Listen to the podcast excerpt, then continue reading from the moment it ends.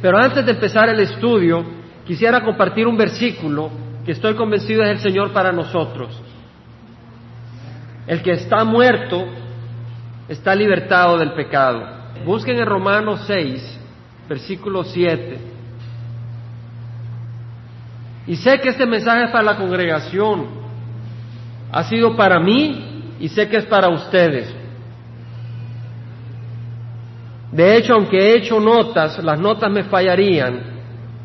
Solo el Espíritu me permitiría compartir lo que siento. El Señor me ha abierto los ojos. Dice Romanos 6:7, el que está muerto ha sido libertado del pecado. Amén. No se les olvide ese versículo, hermanos. Es parte básica del mensaje de hoy. Muy importante, muy importante. Ahora vamos a ir a Juan, primera de Juan 3.1. ¿Quién quiere ser refrescado por el Señor? El Señor no abandona sus ovejas. Hemos meditado en el versículo 1 que dice, mirad cuán gran amor nos ha dado el Padre para que seamos llamados hijos de Dios. Y eso somos, por eso el mundo no nos conoce porque no le conoció a Él. Mirad cuán amor nos ha otorgado el Padre un gran amor, mirad, meditad, considerad cuán gran amor el Señor extendió los brazos en la cruz y mostró ese amor por nosotros. Mirad cuán gran amor nos ha otorgado, es un regalo, no lo merecemos. El Padre, no fulanito, no fulanita, sino el, aquel que es amor, Dios es amor. Y aquel que no está limitado, sino que es infinito, Dios es amor infinito. Mirad cuán gran amor nos ha otorgado el Padre para que seamos llamados hijos de Dios. Y eso somos, no solo somos llamados, sino que somos si hemos nacido de arriba, si hemos nacido por el Espíritu, de agua y del Espíritu de Dios. Dice luego, ahora amados, ahora somos hijos de Dios y aún no se ha manifestado, somos hijos de Dios. Lo somos, pero no se ha manifestado, no se ha, no se ha, no se ha visto lo que habremos de ser. No es que seremos dioses, pero tendremos la imagen de Dios, la imagen de Cristo. ¿Entendemos, hermanos? Lo dicen las escrituras. Y vamos a estar meditando como meditamos la semana pasada, pero vamos a ir elaborando algunas áreas muy hermosas. Aún no se ha manifestado lo que habremos de ser, pero sabemos que cuando Él se manifieste seremos semejantes a Él porque le veremos como Él es. Veremos al Señor Jesús y tendremos esa naturaleza santa y podremos tener esa manera de pensar y esa manera de actuar no manchada por el pecado. Y todo el que tiene esta esperanza, pues tener se purifica así como Él es puro. Hermanos, dice el versículo 2, aún no se ha manifestado lo que habremos de ser. Una de las cosas que vamos a hacer es vamos a tener un cuerpo semejante al de Él. Vamos a Primera de Corintios. Primera de Corintios capítulo 15. Versículo 36 dice la palabra del Señor, necio, lo que tú siembras no llega a tener vida si antes no muere. Lo que tú siembras no llega a tener vida si antes no muere. Si tú quieres sembrar una semilla de trigo y dices, no, pero no quiero que se arruine, me gusta lo bonito que es, la vas a guardar en el refrigerador o la vas a guardar en una en un frasco de porcelana seco, pues no va a hacer nada. El trigo tiene que morir para producir fruto. Si tú tienes una semilla de naranja y dices, mira qué bonita, la voy a dejar en el sol para que esté seca y no se arruine, no te va a producir fruto. Pero si tú vienes y la entierras en la tierra para que se pudra y salga el árbol, va a producir fruto y va a ser un árbol muy hermoso con, con naranjas. Por eso dice aquí Pablo, lo que tú siembras no llega a tener vida si antes no muere. Por eso dijo el Señor Jesús, si alguno desea venir en pos de mí, niéguese a sí mismo, tome su cruz cada día y sígame. Y tú no puedes tener vida de arriba si primero no mueres. Mueres en el sentido de decir, Señor, perdóname, decido morir al pecado, quiero nacer de nuevo. Si no, no puedes tener vida eterna. Si tú, y luego, ahora aquí lo que Pablo está hablando es sobre el cuerpo pero usé una semejanza. Lo que siembras no siembra el cuerpo que nacerá, sino grano desnudo quizá de trigo o de alguna otra especie, pero Dios le da un cuerpo como Él quiso y a cada semilla su propio cuerpo. Hermanos, usted siembra una semilla de aguacate así, grandecita, larga, pues muy distinta a un árbol de aguacate. La semilla usted la puede poner en su bolsa, pero trate de ponerse un árbol de aguacate en la bolsa. La semilla tal vez se la puede poner en la bolsa de la camisa, pero trate de cargar un árbol de aguacate. ¿Y qué preferiría, la semilla o el árbol? El árbol, con hojas, los pájaros vienen y esos aguacates muy sabrosos, que le dan alimento, aceite, nutritivo y sabor. Pero la semilla no es igual que el cuerpo que sale después. Dios le da a uno el cuerpo como quiso y a cada semilla su propio cuerpo. En el versículo 42 dice, así también la resurrección de los muertos se siembra un cuerpo corruptible, se resucita un cuerpo incorruptible. Nuestro cuerpo ahora es corruptible. ¿Qué quiere decir? Que se van formando arrugas. Quiere decir que se empieza a envejecer, se empieza a deteriorar. Ya de los veinticuantos años empieza uno a perder su vitalidad. Desde los veintipico, veinticinco, uno llega a, su desarrollo y ya de ahí empieza a envejecer constantemente. Y se va uno deteriorando. Y después se deteriora el cuerpo y, y hasta que uno, este cuerpo queda. Es un cuerpo corruptible, pero se resucita un cuerpo incorruptible. Imagínese pensar que vamos a tener un día un cuerpo que no se va a envejecer. Un cuerpo que no va a sufrir enfermedades. Un cuerpo que no se va a corromper. Se siembra en deshonra. Nos vamos enjorobando. Empieza uno a perder sus dientecitos. Empieza uno a perder hasta la cabeza. ¿Verdad? Ya no le llega oxígeno a la cabeza. Y es triste porque a veces hay, me cuentan, ¿verdad? Y bueno, yo he visto pero ya ah, tal vez los parientes cercanos, ya no, ya uno les está hablando y, se les olvida, hasta se les olvida que uno es el esposo o la esposa y, duele. Ve ese deterioro, es triste, es triste. Me acuerdo me estaban compartiendo de una pareja donde la esposa se va, no sabe a dónde va, no reconoce a su esposo y la tiene que ir a buscar porque es peligroso. Y pues es triste, se siembra un cuerpo en deshonra, pero se resucita en gloria, se siembra en debilidad, se resucita en poder. Nuestro cuerpo se siembra en debilidad. Basta que dejemos de comer dos días, ya estamos débiles, pero se resucita en gloria, dice, en poder. Se siembra un cuerpo natural, se resucita un cuerpo espiritual. Un cuerpo espiritual quiere decir un cuerpo que no va a estar esclavizado a las leyes de la naturaleza. Es un cuerpo que va a ser más superior a las leyes de este mundo que nos rodea. De manera de que no va a estar sujeto. El Señor Jesucristo pudo pasar a través de las puertas cuando se apareció a los discípulos. No tuvo que tocar la puerta. No tuvo que conseguir un caballo o un camello para ir de un lugar a otro o un burro. Así nomás podía estar de un lado al otro.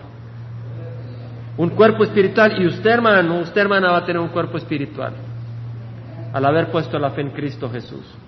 Se resucitará un cuerpo espiritual. ¿Quién prefiere tener este cuerpo natural o el cuerpo espiritual que el Señor nos promete? Espiritual, gloria al Señor, es un regalo del Señor. Ahora el versículo 50 dice, y esto digo hermanos, que la carne y la sangre no pueden heredar el reino de Dios. Imagínense cómo este cuerpo puede heredar la nueva Jerusalén. Ni lo que se corrompe, eh, corrompe hereda lo incorruptible. El reino de Dios es incorruptible. El reino de Dios no se va a podrir. El reino de Dios no se oxida. No se caen las vigas. Hay terremotos. El reino de Dios es estable. Y su luz y su fuente de vida es el Señor. Y todos los que hemos recibido a Cristo vamos a pertenecer y somos parte de ese reino y vamos a gozar ese reino, pero vamos a tener un cuerpo que nos va a permitir gozar ese reino, porque si ahora nos agarra el Señor y nos lleva ahí nos acabó el cuerpo. No, no está destinado este cuerpo para una gloria tan grande. He aquí, dice el Señor, os digo un misterio, no todos dormiremos, pero todos seremos transformados. En un momento, en un abrir y cerrar de ojos a la trompeta final, pues la trompeta sonará y los muertos resucitarán incorruptibles y nosotros seremos transformados. Los muertos resucitarán, los muertos en Cristo resucitarán con un cuerpo incorruptible y los que estemos vivos seremos transformados. a la venida del Señor. La venida del Señor es anunciada cientos de veces en el Nuevo Testamento. Según escuché una estadística, no lo he investigado yo, eran como 300 veces que hay pasajes que anuncian la venida del Señor de una o de otra manera. Es necesario que esto corruptible se vista de incorruptible y esto mortal se vista de inmortalidad. Pero cuando esto corruptible se haya vestido de incorrupción, cuando este cuerpo sea un cuerpo incorruptible y este cuerpo mortal se haya vestido de inmortalidad, entonces se cumplirá la palabra que está escrita, se cumplirá entonces, toda palabra de Dios se cumple tarde o temprano. No se queda sin cumplir. El Señor dijo, cielos y tierras pasarán, pero mis palabras no pasarán. Cuando esto mortal sea vestido de inmortalidad, entonces se cumplirá la palabra que está escrita, devorada ha sido la muerte en victoria. Este cuerpo morirá un día, o será transformado si el Señor viene antes, pero la muerte está derrotada. Devorada ha sido la muerte en victoria. ¿Dónde está, oh muerte, tu victoria? ¿Dónde, oh sepulcro, tu aguijón? ¿Dónde está sepulcro? Tu aguijón, el que nos hizo caer y morir. El aguijón de la muerte es el pecado. O sea que el pecado es lo que ha traído muerte al mundo. No fue la evolución. No fue que Dios dijo voy a producir un proceso donde los animales se van a ir desarrollando y los monos se mueren y de ahí se produce un humanoide y el humanoide se muere y se va produciendo hasta que produce un hombre. Dios no es torpe para producir a un ser humano así. Él tiene poder y en seis días creó la tierra y todo lo que hay y no necesita ir produciendo especies para ver si mueren y se produce algo mejor, donde hay enfermedad y sufrimiento. De acuerdo al mundo, el débil es el que da oportunidad que los fuertes sobrevivan, pero en las cosas del Señor es al revés. El Señor escoge lo débil del mundo para confundir al fuerte. Es muy distinto. Todos seremos transformados en un abrir y cerrar de ojos a la trompeta, trompeta final. Es necesario que esto corruptible se viste incorruptible. El aguijón de la muerte es el pecado y el poder del pecado es la ley. En otras palabras, el pecado trae muerte. Y el pecado tiene poder porque Dios es santo y hay una ley. Toda alma que peca morirá, dice el Señor. Toda, toda persona que peca morirá y todos hemos pecado, por eso todos morimos. El único que no merecía morir es Cristo, pero Él murió por nosotros. El poder del pecado es la ley porque Dios es santo y hay una ley santa. El que peca muere y tiene muerte eterna, va a ir al infierno aparte de la salvación en Cristo. Pero a Dios gracias que nos da victoria por medio de nuestro Señor Jesucristo. Ahora, hermanos, en el versículo 45 leemos, así también está escrito el primer hombre Adán. ¿Quién fue el primer hombre? Fíjese de que ha habido un primer hombre, según la evolución ha habido muchos monos en proceso de transformación, pero ha habido un primer hombre y hasta sabemos su nombre, Adán. Tenemos la palabra de Dios para guiarnos y tener dirección. El primer hombre, Adán, fue hecho alma viviente, un ser viviente. El último Adán, ¿quién es el último Adán? Jesucristo. Hay uno que es el primero que trajo el pecado y la destrucción al mundo, Adán y hay uno que trajo vida eterna, Cristo Jesús. Es el último Adán. Después de él ya no necesitamos otro ser humano que traiga algo a la humanidad. Hay uno que trajo muerte y hay otro que trajo vida. Ahí se acabó todo. Sí existen más seres humanos, pero estamos hablando en el plan del Señor. Y dice, el, el último Adán, espíritu que da vida. Jesucristo, el espíritu que da vida. El espíritu, el espiritual no es primero sino el natural, luego el espiritual. ¿Quién vino primero, Jesús o Adán? Primero nació Adán en la tierra. Pero el primer hombre es decir, de la tierra terrenal. El segundo hombre es del cielo. En otras palabras, primero es el natural, luego el espiritual. Como es el terrenal, así son también los que son terrenales. Y como es el celestial, así son también los que son celestiales. Ahora, si nosotros hemos nacido de Dios, somos celestiales. Amén. Y si no hemos nacido de nuevo, somos naturales, tenemos la imagen de Adán. Pero dice la palabra del Señor que tendremos la imagen de Cristo Jesús. Y tal como hemos traído la imagen del terrenal, traeremos también la imagen del celestial. Traeremos la imagen de Cristo Jesús. Ahora hemos leído en Romanos que dice, sabemos que para, que para los que aman a Dios, Todas las cosas obran para el bien, esto es, para aquellos que son llamados de acuerdo a su propósito. Porque a los que de antemano conoció también los predestinó para ser hechos de acuerdo conforme a la imagen de su Hijo Jesucristo, para que Él sea el primogénito de muchos hermanos. Él nos ha planeado y predestinado a ser hechos a la imagen de Jesucristo. Y no se está hablando únicamente del cuerpo, traeremos un cuerpo semejante al cuerpo glorificado de Cristo en el sentido de un cuerpo como el que el Señor mostró cuando resucitó. ¿Entendemos? Pero también quiere decir que nosotros tendremos un carácter semejante al de Jesucristo. Porque dice, todas las cosas obran para el bien de aquellos que aman al Señor. Para los que aman a Dios, todas las cosas obran para el bien. Porque aquellos que Dios conoció los predestinó para hacerlos conforme a la imagen de su Hijo. ¿Qué quiere decir? Porque a los que Dios conoció los predestinó. Porque quiere decir que las cosas obran para bien. ¿Por qué? Porque nos va a ir predestinando y nos va a ir conformando a la imagen de Jesús. No en el cuerpo, porque eso es un abrir y cerrar de ojos, sino en su carácter y en su manera de ser. Y cuando venga completa la transformación, porque en Filipenses 1.6 leemos que estamos convencidos precisamente de esto, que aquel que comenzó la buena obra la terminará en el día de nuestro Señor Jesucristo. ¿Entendemos, hermanos? Ahora, hermanos, si somos hijos de Dios, quiere decir que debemos de actuar como? Como hijos de Dios. Amén. Pero lo voy a poner de otra manera. Si somos hijos de Dios, ¿cómo vamos a actuar?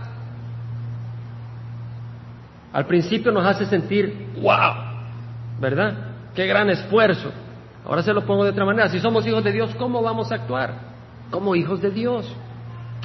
Imagínese usted una liebre una liebre no se arrastra como una lombriz. Aunque haya lodito y agua, no se va a arrastrar como una lombriz. ¿Por qué? Porque no es una lombriz. Una lombriz no puede saltar como una liebre. Se empieza a secar su pedazo de lodo donde está la lombriz dándose gusto. Y se empieza a secar y se sale el sol y se va a morir. Y ella quiere salirse de ahí. No puede. Quisiera pero no puede por su propio esfuerzo porque no es una liebre. ¿Entendemos? No puede, por más buena voluntad que tenga, por más buena intención. Y el hombre era como una lombriz que no podía ser salva la humanidad y convertirse en un hijo de Dios si Cristo no murió y pagó por nosotros y nos salvó. Ahora veamos el caso del águila. El águila que ve a la tortuga caminar y, así poco a poco, despacito. Esa águila no va a caminar así, esa águila va a volar.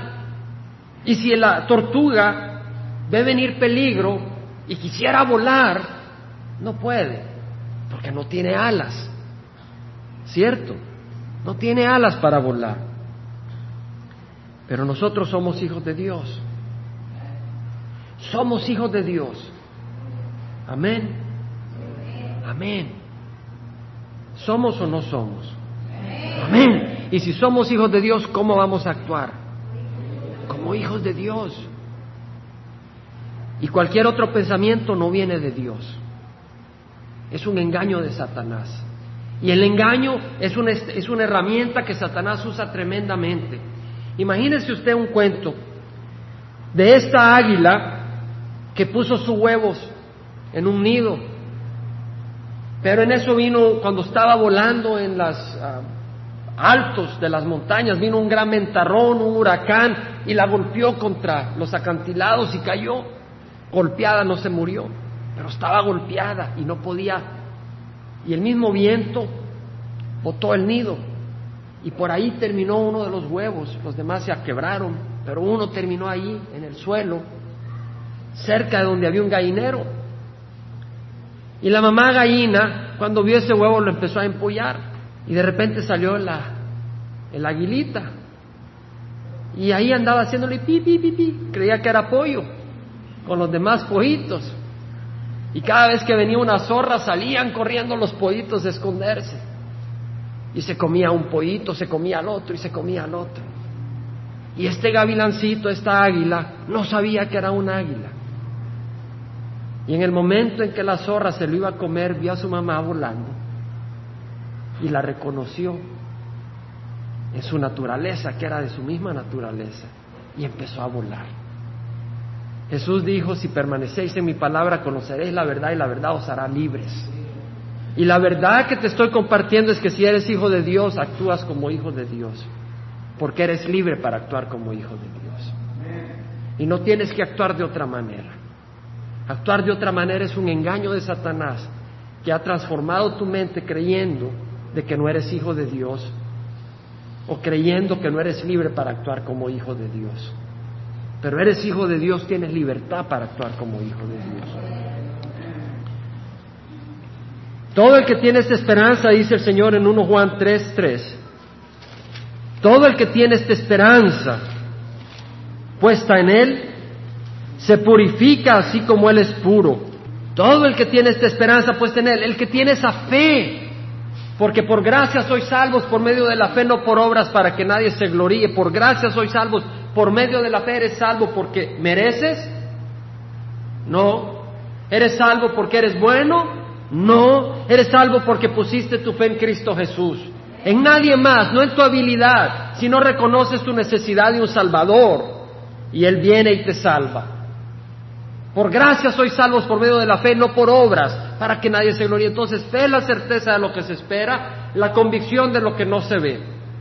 Fe es la certeza de lo que esperas. ¿Qué esperas? ¿Condenación o salvación?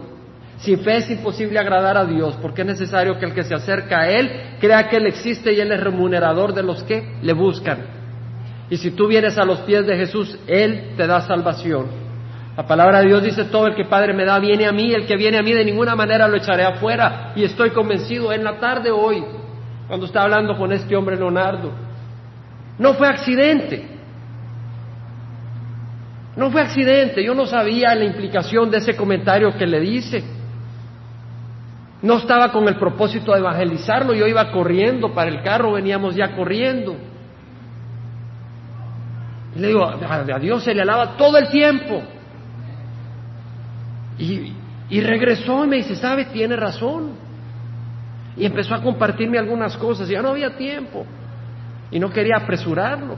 Pero pude reconocer que el que el Padre le da a Cristo, todo el que el Padre le da viene a Él.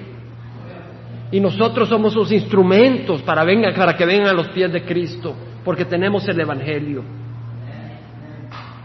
Por eso el Padre los traerá a nosotros, para que nosotros le compartamos el Evangelio y vengan a Cristo Jesús. No vienen a nosotros, vienen a Cristo. En el momento en que creemos que vienen a nosotros, el Señor nos hace aparte, porque nos estamos tomando el puesto que a Él le corresponde. Mi gloria no la comparto con nadie, dijo el Señor.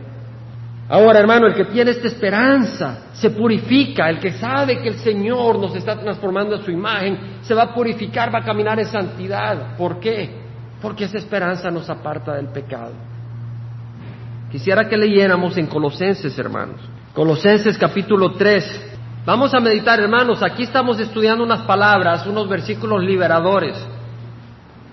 Y si usted pone atención y recibe el Espíritu Santo, la guía del Espíritu en estas palabras usted va a tener poder que no ha tenido aparte de estas palabras. En Colosenses 3.1 dice, si habéis pues resucitado con Cristo, buscad las cosas de arriba donde está Cristo sentado a la diestra de Dios. Versículo 1, mediten el versículo 1, no se vaya al segundo todavía.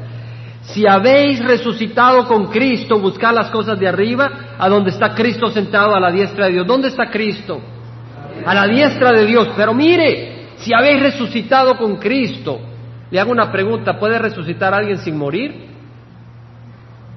No, tiene que morir primero. Y el Señor nos está diciendo a través de Pablo, si tú ya has resucitado, ¿cómo podemos haber resucitado sin haber muerto? Ya hemos muerto si hemos recibido a Cristo. Ya es un hecho. Ya hemos muerto. Por, hermano, usted me está mintiendo. Yo no estoy hablando Sí, estoy hablando, pero no estoy hablando por mi cuenta. Veamos el versículo 2, poned la mira en las cosas de arriba, no en la de la tierra, porque habéis muerto y vuestra vida está escondida con Cristo en Dios. Ahora uno dice, bueno, yo no he muerto, aquí estoy, saltando, vivito y coleando. Estoy confundido, hermano. Venía tranquilo y me vino a confundir. El hombre natural no puede entender las cosas del Espíritu porque se deben de discernir espiritualmente. Por eso necesitamos el Espíritu del Señor para entender estas cosas. Si no lo tienes, pídele al Señor para que te abra la mente. Y Él te la abrirá porque el Señor quiere que tú tengas libertad. Ese era el mensaje de hoy, la libertad que tenemos en Cristo. Me llamaba la atención que cuando venía en el carro, oigo una canción nueva que era de la libertad. Quien cantaba era Skip Isaac. Me llamó mucho la atención. Y me tocó el corazón, porque todo ese mensaje es esa libertad. Y esa canción era libertad, pero más que por las incidencias, por la palabra del Señor. Vamos a escudriñar las escrituras, hermanos. Vamos a escudriñar las escrituras para entender. Vamos a ir a Romanos 7. El Señor quiere que vivamos en victoria. Y por eso nos revela la mente a su verdad. Romanos 7.1 dice la palabra del Señor. ¿Acaso ignoráis, hermanos, pues habla a los que conocen la ley, que la ley tiene jurisdicción sobre una persona mientras vive? En otras palabras, la ley tiene poder sobre una persona mientras la persona vive. En otras palabras, si usted está vivo va a tener que pagar impuestos. La ley fiscal le cae encima, tiene que pagar impuestos porque está vivito y coleando, tiene que obedecer la ley. Y mientras usted está, está viviendo y pasa a 120 millas por hora por el freeway y lo para la policía, la única manera en que usted se escape es que le diga que está muerto, pero no le va a creer. Solo los muertos escapan de la ley, ¿cierto? Ahora dice, la mujer casada está ligada por la ley a su marido mientras él vive, pero si su marido muerto muere, queda libre de la ley en cuanto al marido. Entonces, si la mujer tiene que serle fiel a su marido, ¿no? Pero si su marido se muere, se puede casar con otra persona. ¿Cierto? Queda libre. Si su marido se muere, porque muerto ya no está bajo la ley. Estamos. Ahora dice, así que mientras vive su marido, será llamada adúltera si ella se une a otro hombre, porque está bajo la ley. Pero si su marido muere, está libre de la ley, de modo que no, sea, no, es adúltera aunque se una a otro hombre. Entonces, si la mujer se une a otro marido, nadie le puede decir adúltera, no, si su primer marido está muerto. Por tanto, hermanos míos, también vosotros, ¿qué dice? Se os hizo morir a la ley. Estamos, hermanos. A mí me trae gozo esta palabra, hermanos. A vosotros se os hizo morir a la ley por medio del cuerpo de Cristo, para que seáis unidos a otro, a aquel que resucitó de entre los muertos, a fin de que llevemos fruto para Dios. En otras palabras, tenemos un cuerpo pecador. Pero cuando venimos a Cristo le decimos, Señor, yo no quiero pecar, le estoy entregando mi vida al Señor.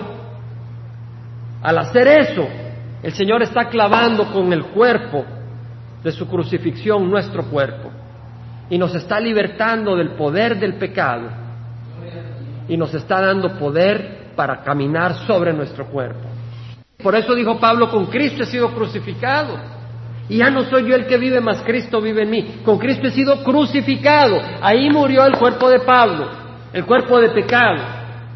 Con Cristo he sido crucificado, ya no soy yo el que vive, más Cristo vive en mí. Y la vida que vivo en la carne la vivo por fe en el Hijo de Dios, quien se entregó que me amó y se entregó por mí en la cruz. Ahora dice, mientras estábamos en la carne, las pasiones, las pasiones pecaminosas despertadas por la ley actuaban en los miembros de nuestro cuerpo a fin de llevar fruto para muerte, pero ahora hemos quedado libres de la ley. ¿Por qué? Porque el cuerpo de pecado ha quedado crucificado y ese cuerpo era el que respondía a la ley. ¿Entendemos? Habiendo muerto a lo que nos ataba, de modo que sirvamos en la novedad del Espíritu y no en el arcaísmo de la letra. Vamos a ir a Romanos. Ahora, hermanos, ¿cómo es eso? Hermanos, la palabra del Señor dice que si alguno está en Cristo, nueva criatura es.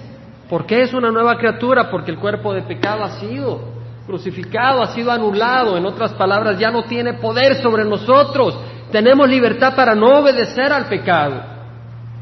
Ese cuerpo ha sido crucificado en la cruz y tenemos libertad para caminar en santidad. Si somos hijos de Dios, tenemos esa libertad. Si no somos hijos de Dios, no tenemos esa libertad. Y si somos hijos de Dios y no lo sabemos, ahí andamos caminando como, como marranitos en el lodo. Pero la verdad nos hace libres, dice la palabra del Señor. Romanos 6 dice, ¿qué diremos entonces? Versículo 1, ¿continuaremos en pecado para que la gracia abunde? En otras palabras, si yo peco, el Señor derrama su gracia. Ah, pues vamos a continuar pecando para que Dios derrame toda su gracia. No, dice Pablo, jamás. De ningún modo nosotros que hemos muerto al pecado, ¿cómo viviremos aún en él? Hemos muerto al pecado. Al recibir a Cristo esa naturaleza pecadora, le hemos puesto aparte.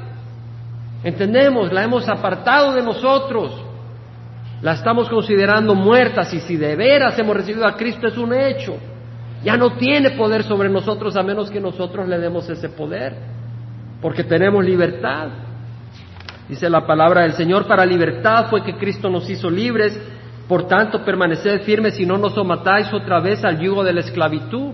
En Gálatas, es decir, el Señor nos hace libres, pero como soy libre, yo puedo obedecer al pecado si quiero.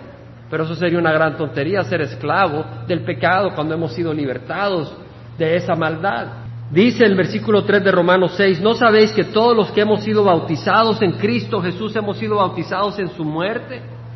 De hecho, quiero recordarles, si aquí alguien no ha recibido el bautizo por fe, como se recibe, el Señor dijo, id y hacer discípulos de las naciones bautizándolas en el nombre del Padre, el Hijo y el Espíritu Santo.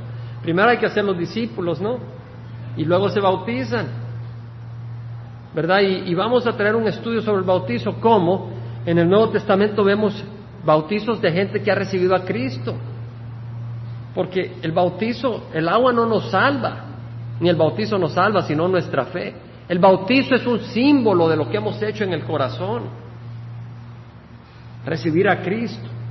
Si alguien no ha recibido el bautizo, no ha sido bautizado, y hágamelo saber para que planeemos una bautizada, un bautizo varias personas que se puedan bautizar. Pero tengo que traer un mensaje sobre el bautismo para que pues eh, eh, podamos eh, entender de qué se trata. Pero dice acá, los que hemos sido bautizados en Cristo Jesús y hemos sido bautizados en su muerte, por tanto, hemos sido sepultados con Él. Ahora dice, hemos sido sepultados con Él, ¿cierto? Hemos sido sepultados, no puede sepultar al que está vivo.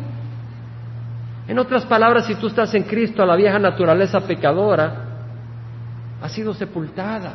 Eso es lo que el bautismo significa. Cuando tú te sumerges, estás diciendo, yo pongo aparte mi pecado y mi cuerpo de pecado y la sumerjo con la muerte de Cristo y así tengo la misma esperanza de resurrección.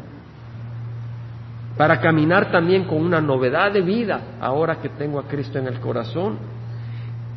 Por tanto, hemos sido sepultados por Él por medio del bautizo para muerte, para morir al pecado, a fin de que como Cristo resucitó entre los muertos por la gloria del Padre, así también nosotros andemos en novedad de vida. Podemos andar en una nueva vida, en una vida espiritual, porque el cuerpo de pecado ha quedado para todo propósito práctico crucificado, sepultado. Sabiendo, dice el versículo 6, bueno, el versículo 5, porque si hemos sido unidos a Él en la semejanza de su muerte, si hemos sido unidos a Cristo en la semejanza de su muerte, ciertamente también lo seremos en la semejanza de su resurrección, sabiendo esto, que nuestro viejo hombre, ¿qué dice? Fue crucificado. No es invento mío. ¿Entendemos, hermanos? Sabiendo que nuestro viejo hombre fue crucificado con Él para que nuestro cuerpo de pecado fuera destruido, es decir, ha quedado anulado, ha quedado paralizado. Y si peca es porque le estamos dando libertad para pecar, pero no tenemos por qué. Porque si somos hijos de Dios tenemos libertad para caminar como hijos de Dios. A fin de que ya no seamos esclavos del pecado, porque el que ha muerto ha sido libertado del pecado. ¿Entendemos ahora? No somos libertados del pecado sin antes morir. El que ha muerto ha sido libertado del pecado, morir con Cristo. Y si hemos muerto con Cristo, creemos que también viviremos con Él y el Señor quiere estar con nosotros siempre. sabiendo que Cristo, habiendo resucitado entre los muertos, no volverá a morir y la muerte no tiene dominio sobre él, porque cuando él murió, murió al pecado de una vez para siempre, pero en cuanto vive, vive para Dios, así también vosotros consideraos muertos para el pecado. Podemos considerarnos muertos para el pecado. Para todo propósito práctico, nuestro cuerpo ha muerto al pecado, crucificado con el cuerpo de Cristo si nos hemos unidos a Él. Para unirnos a Él tenemos que recibirlo como Señor, no como el Señor Jesús, sino nuestro Señor Jesús, Señor y director de nuestra vida. Considerados muertos para el pecado, pero vivos para Dios en Cristo Jesús. Por tanto, no reina el pecado en nuestro cuerpo mortal para que no obedezcáis sus lujurias. No reina el pecado. ¿Cuántos señores podemos tener? ¿Cuántos señores podemos tener? El Señor dice, no puedes servir a dos señores. Porque aborrecerás a uno y amarás al otro, te apegarás a uno y despreciarás al otro. No puedes servir a Dios y a la riqueza, no puedes servir a Dios y al sexo, no puedes servir a Dios y al negocio, no puedes servir a Dios y a las mujeres, a Dios y a los hombres, a Dios y a ti mismo, a Dios y a Dios punto. Y Él te hace instrumento de amor para los demás, pero no siervos de otros ídolos otros dioses, sino siervo de un solo Dios, porque Él no comparte su gloria con nadie.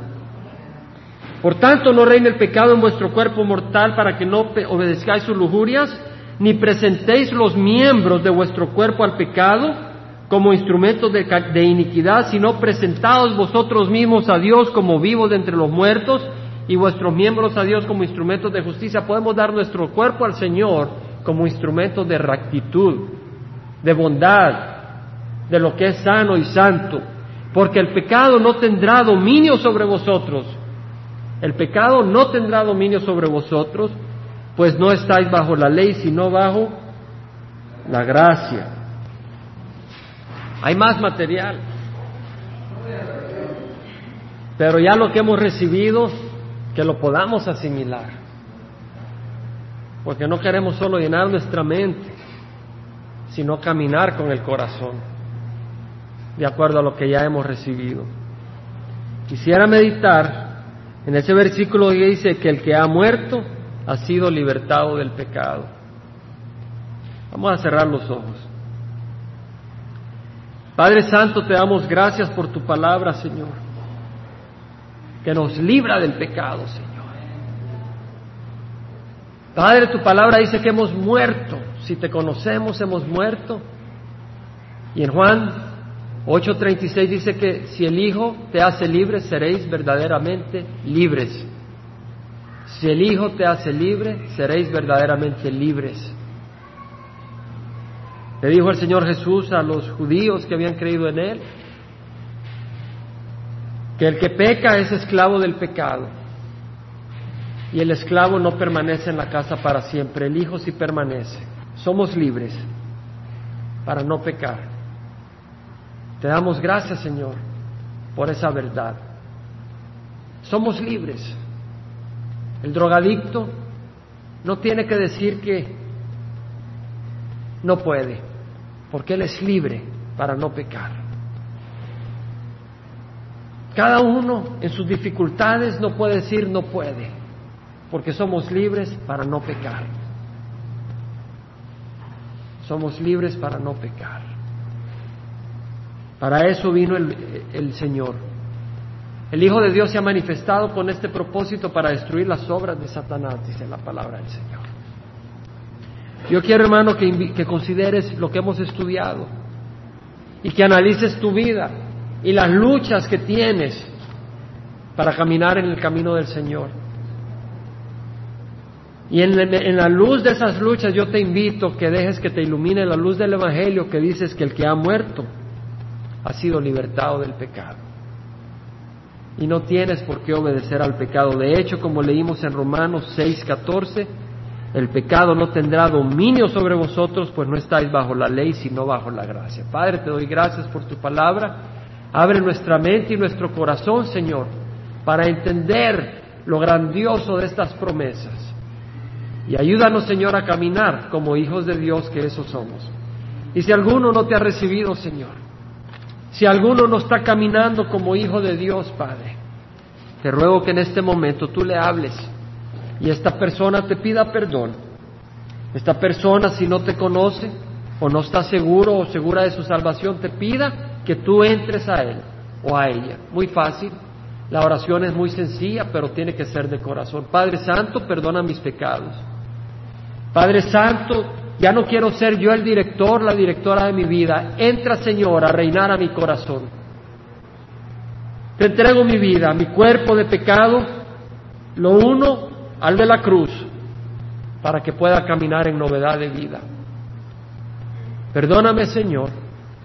Y ahora, Señor, te doy gracias por tus promesas, porque todas las promesas de Dios son sí en Cristo Jesús. Te damos gracias, Señor. En nombre de Cristo Jesús. Amém.